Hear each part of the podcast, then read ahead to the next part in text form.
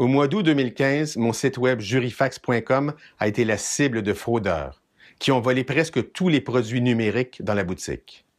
Quatre mois plus tard, j'ai découvert l'identité de ces fraudeurs. Voici l'histoire.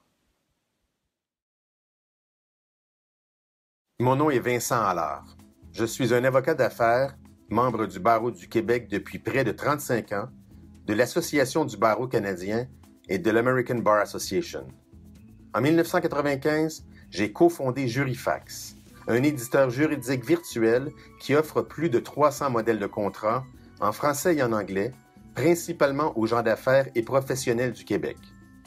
Depuis 20 ans, des avocats québécois et moi-même avons passé des milliers et des milliers d'heures à créer, reviser, améliorer, traduire et constamment mettre à jour des produits juridiques de haute qualité tous disponibles via Internet par simple téléchargement. En 2001, soit deux ans après avoir émigré aux États-Unis, j'ai fondé Corpomax, qui se spécialise dans la création de sociétés américaines et le dépôt de marques aux États-Unis. Corpomax compte aujourd'hui des milliers de clients dans plus de 50 pays à travers le monde. Le 17 août 2015, à minuit 16, le site jurifax.com a été la cible d'une vaste fraude. À l'aide d'un numéro de carte de crédit volé d'un citoyen de l'Ontario, au Canada, le ou les filous ont réussi à commander et télécharger à peu près tous les produits Jurifax. L'adresse courriel utilisée par eux fut interdec.inc à outlook.com. Les fraudeurs ont tout simplement profité d'une brèche dans le processus de commande du nouveau site web de Jurifax, laquelle brèche fut ensuite colmatée. À ce moment, il fut impossible de découvrir les auteurs de la fraude, ceux-ci ayant utilisé des techniques de dissimulation pour couvrir leurs méfaits. Quatre mois plus tard, soit le 19 décembre 2015, j'ai finalement découvert qui était derrière cette fraude et ce vol. Il s'agit de deux hommes âgés de moins de 30 ans, qui habitent actuellement dans la ville de Brossard, au Québec. Au même moment, j'ai découvert trois faits absolument incroyables. Fait numéro 1. Deux semaines avant la fraude du 17 août, ces deux individus étaient devenus des clients de Corpomax, mon autre société. Ils avaient requis la création d'une société américaine, laquelle fut d'ailleurs créée en 24 heures.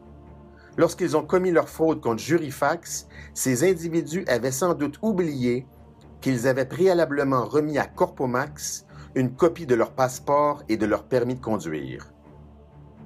Fait numéro 2. Le 7 décembre 2015, ces deux individus ont tenté de commettre une autre fraude contre Jurifax. En effet, ils voulaient sans doute compléter la gamme des produits volés. L'adresse courriel utilisée par eux fut CrossFit Paleo à Outlook.com.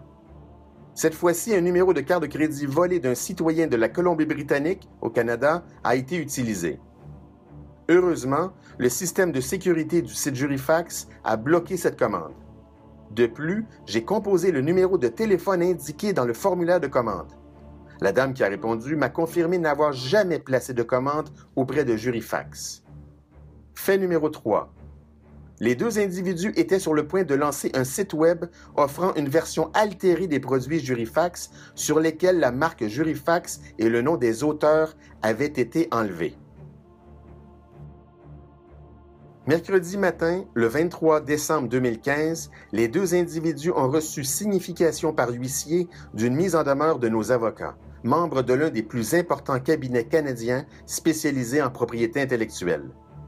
Cette lettre met en demeure les deux individus de rembourser la somme de 10 655 US plus intérêt depuis la date de la fraude et de s'engager par affidavit à ne jamais diffuser les produits Jurifax volés et à détruire tous les produits Jurifax en leur possession ainsi que toute version altérée de ceux-ci.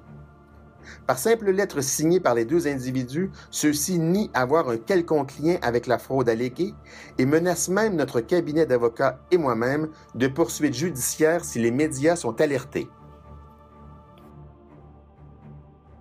Messieurs, vous devriez savoir qu'avant de porter des accusations de fraude et de vol contre vous, je me suis assuré d'avoir une preuve solide, détaillée et documentée. Un exemple parmi tant d'autres. Lorsque vous avez reçu la mise en demeure de notre cabinet d'avocats, vous êtes empressé de mettre hors ligne votre site Web en préparation.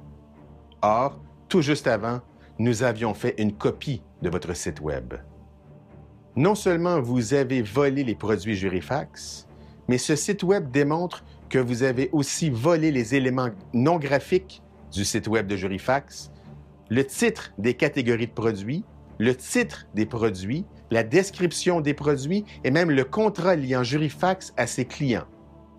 En fin de compte, vous avez volé non seulement le contenu de la boutique Jurifax, mais aussi son contenant. Messieurs, je laisse le soin aux autres de juger votre comportement.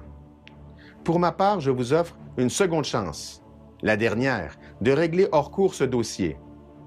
Vous devez tout d'abord payer à Jurifax ce que vous lui avez volé, avec intérêt depuis la date du vol. Vous devez aussi vous engager par affidavit à ne jamais diffuser ces produits ou toute version altérée de ceux-ci et même à détruire les produits Jurifax en votre possession. Vous avez jusqu'au 21 février 2016 pour obtempérer. À défaut, je vais vous poursuivre devant les tribunaux civils du Québec, et ce, sans autre avis ni délai. Ceci n'est pas une menace, c'est une promesse. Je ne laisserai jamais personne frauder et voler l'œuvre d'une vie bâtie pendant 20 ans par des avocats d'expérience au bénéfice des gens d'affaires du Québec. Cette poursuite judiciaire contre vous et le jugement qui devrait normalement en découler entraîneront trois conséquences. Conséquence numéro un, les gens vont vous connaître. Au Québec, sauf de rares exceptions, la justice est publique, ainsi que les pièces dans le dossier de la Cour. Dans une seconde vidéo, je dévoilerai donc tout ce qui sera devenu public, c'est-à-dire vos noms, votre adresse et le contenu de la preuve qui sera présentée devant le tribunal. Conséquence numéro 2. Les moteurs de recherche vont vous connaître. Dans le cas d'un jugement favorable, vos noms vont devenir des mots-clés dans les moteurs de recherche sous la rubrique fraude par Internet et ce, pour le restant de vos jours. Conséquence numéro 3. Vos parents vont vous connaître. Toujours dans le cas d'un jugement favorable, non seulement vos amis et voisins vont connaître le genre d'activité que vous menez sur le sol canadien, mais aussi vos parents, leurs voisins, leurs amis et leurs contacts d'affaires. Ce ne sont pas les conséquences que je recherche. Ce sont les conséquences que vous aurez recherchées en refusant de payer à Jurifax ce que vous lui avez volé. Messieurs, vous avez choisi l'ombre pour frauder Jurifax. J'ai choisi la lumière pour vous dénoncer. À très bientôt.